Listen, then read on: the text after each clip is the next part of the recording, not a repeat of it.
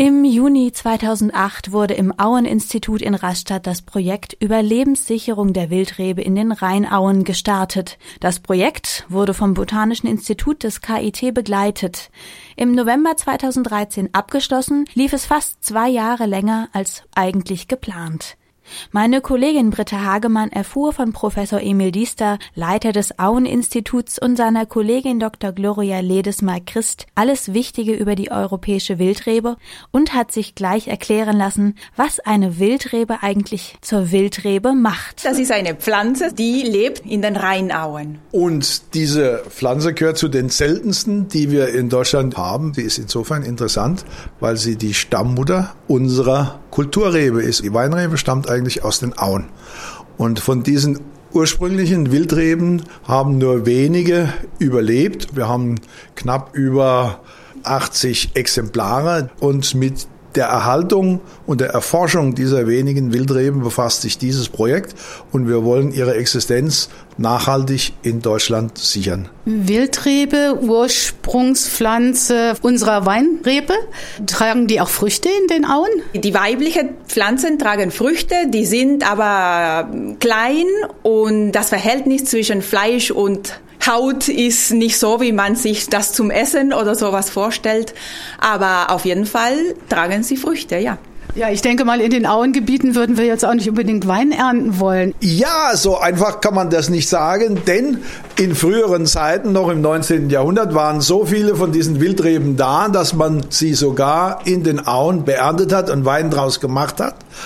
Allerdings muss man sagen, dass die Früchte von der Wildrebe äh, ziemlich sauer sind und ich möchte den Wein eigentlich nicht getrunken haben, aber die Bevölkerung hat es getan. Wahrscheinlich ziemlich sauer und ziemlich geschmacksintensiv auch, oder? Äh, ja, wobei sie keinen so Nachgeschmack haben. Sie haben schon eher eine angenehme Richtung.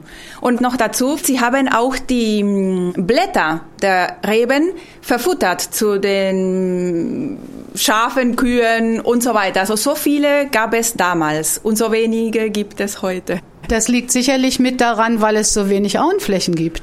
Das liegt teilweise tatsächlich am Verlust der Auen, aber großenteils auch an der forstlichen Bewirtschaftung, die sehr intensiv geworden ist und andere Formen, nämlich den sogenannten schlagweißen Hochwald entwickelt hat, wo man also auf der ganzen Fläche den Wald abschlägt und damit sind auch die Reben abgeschlagen worden.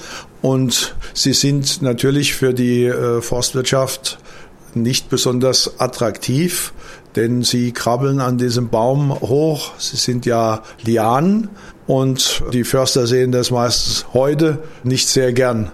Früher war die Nutzung noch da, aber das ist natürlich weg inzwischen. Für die Förster ist das heute Unkraut.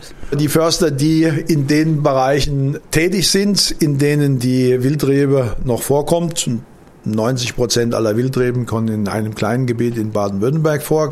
Die achten sehr genau darauf und die wissen schon, welchen Schatz sie zu verwalten haben. Aber wenn irgendwo anders eine Wildrebe sich eingestellt haben sollte, dann kann man davon ausgehen, dass sie als solche nicht erkannt wird und meistens abgeschnitten wird. Wenn das Bewusstsein für den Wert dieser Pflanze da ist, dann wird sie auch gehütet und geschützt, auch von denen, die es normalerweise nicht tun. Was gibt es denn für andere Maßnahmen, um sie zu schützen?